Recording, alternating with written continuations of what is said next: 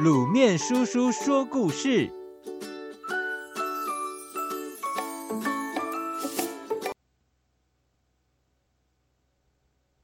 故事小茶壶。爷爷说故事给我听好吗？一个停电的夜晚，在一片伸手不见五指的黑暗中，有个小女孩小声的问：“她叫菲菲。”爷爷，我也要听。婷婷轻声地说：“他是菲菲的弟弟。”四周黑漆漆的，姐弟俩看不见彼此，也看不见爷爷，甚至觉得自己已经被一群看不见的妖怪包围了。他们的心里好害怕，整个世界静悄悄的，仿佛过了很久很久。终于听见爷爷一边打哈欠，一边说。娘，你们怎么还不睡？爷爷好困啊！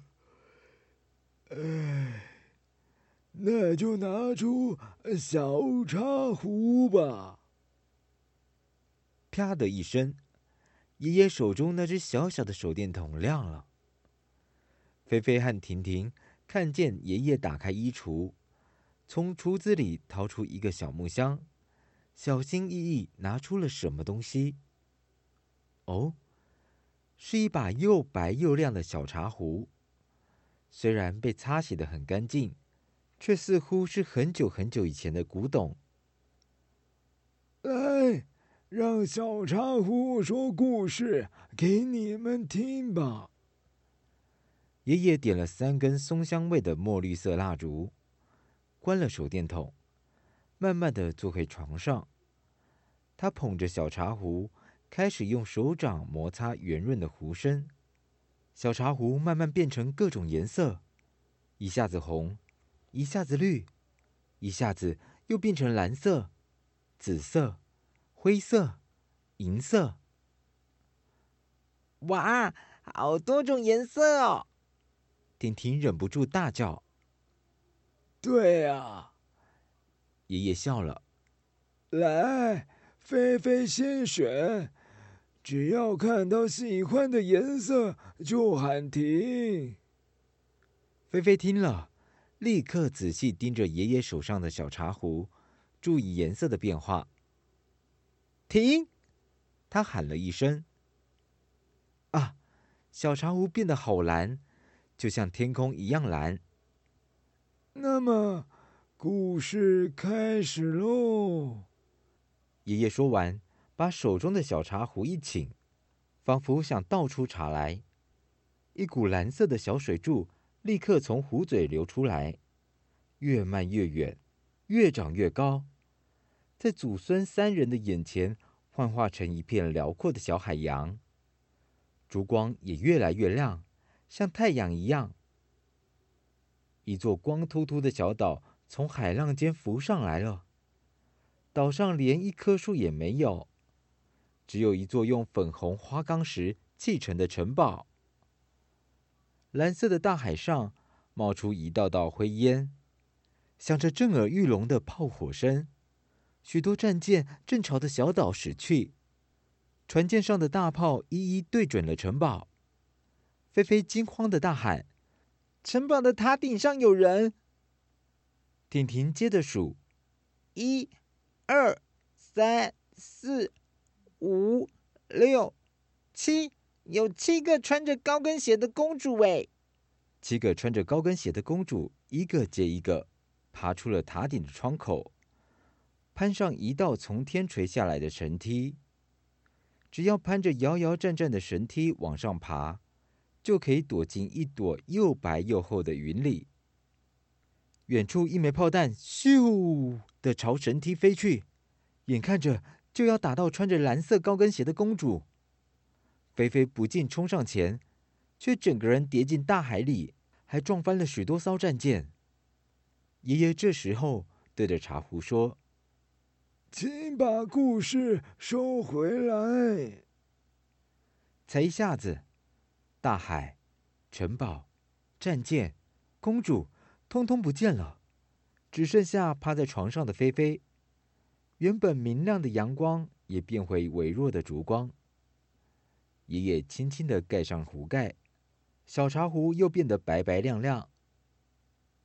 婷婷这时候兴奋的大叫：“好有趣哦，像在看小人国的表演！嗯，换我，换我！”这次他在小茶壶变成绿色的时候喊停。小茶壶绿的就像夏天的草地。爷爷轻轻一倒，绿色的小水柱流啊流，流成了一望无际的小草原。烛光越来越亮，却没有上次那么亮，因为草原上的天空灰沉沉的，正飘着毛毛雨。忽然，一阵恐怖的吼叫声从草原的另一头传到祖孙三人的耳里。啊，看见了，看见了！菲菲用手肘碰弟弟。天哪，那是一只怪兽！婷婷小声地说：“草原上有只怪兽在散步，凡是他走过的地方，又高又长的草都被踩成了一堆青草泥。”爷爷说：“注意看，草原里藏了什么？是猎人。”那些猎人长得比草金还要矮小，个个敏捷的在草和草之间钻来钻去，手上的弓箭一一瞄准怪兽。怪兽一边走，一边晃着长长的尾巴，那根带刺的尾巴一下子晃到草原的那一头，一下子又晃到草原的这一头。婷婷看着看着，趁着尾巴。晃到草原这一头时，忍不住伸手摸了一下。没想到，怪兽发觉了，它张着血盆大口朝婷婷冲了过来，身子变得越来越大，牙齿变得越来越长。这时候，爷爷又对着小茶壶说：“请把故事收回来。”一眨眼，怪兽、草原。都消失了。壶盖盖上后，菲菲和婷婷不仅松了一口气。爷爷一边打哈欠，一边将小茶壶收回衣橱里，催促着说：“呃，好了好了，故事说完了，赶快睡觉吧。”蜡烛被吹熄了，四周又是一片黑暗。在伸手不见五指的黑暗中，菲菲和婷婷很快就听到一阵清清细细的鼾声。爷爷睡着了。菲菲，你睡了吗？婷婷的声音很轻。菲菲小声地说：“还没，我好想再看看小茶壶倒出来的故事哦。”婷婷也悄悄的点头。于是姐弟俩蹑手蹑脚的从床上爬起来，打开手电筒，小心翼翼的从衣橱里拿出小茶壶，一溜烟的一起跑到客厅里，免得把爷爷吵醒。他们既不会也不敢点蜡烛，只好就着手电筒的光线，开始轮流用手掌摩擦小茶壶。红色的小茶壶倒出了一片火红的枫树林，以及一个温馨的友情故事。银色的小茶壶倒出了一座积满白雪的山谷，以及一场刺激的滑雪比赛。黑色的小茶壶倒出了一座夜里的大城市，以及一个精彩的侦探故事。灰色的小茶壶。倒出了一场前所未见的暴风雨，以及一趟惊险的寻宝之旅。这一次，轮到菲菲摩擦小茶壶，她搓啊搓，直到小茶壶变成桃红色才停手。菲菲和婷婷都觉得这个颜色好美丽哦，而且这是他们两个第一次见到。菲菲轻轻地将茶壶一倒。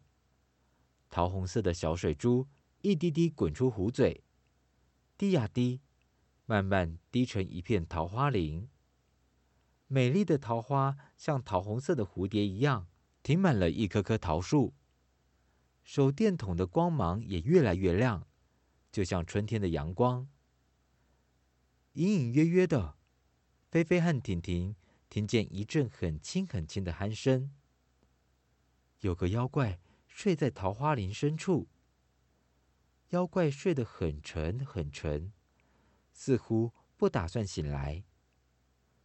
除了这个睡觉的妖怪，整座桃花林静悄悄的，并没有其他故事发生。菲菲这时候觉得这个妖怪真无聊，于是想要把故事收回来。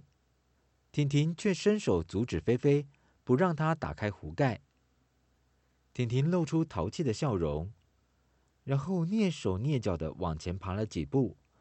把手伸进桃花林深处，准备摇醒妖怪。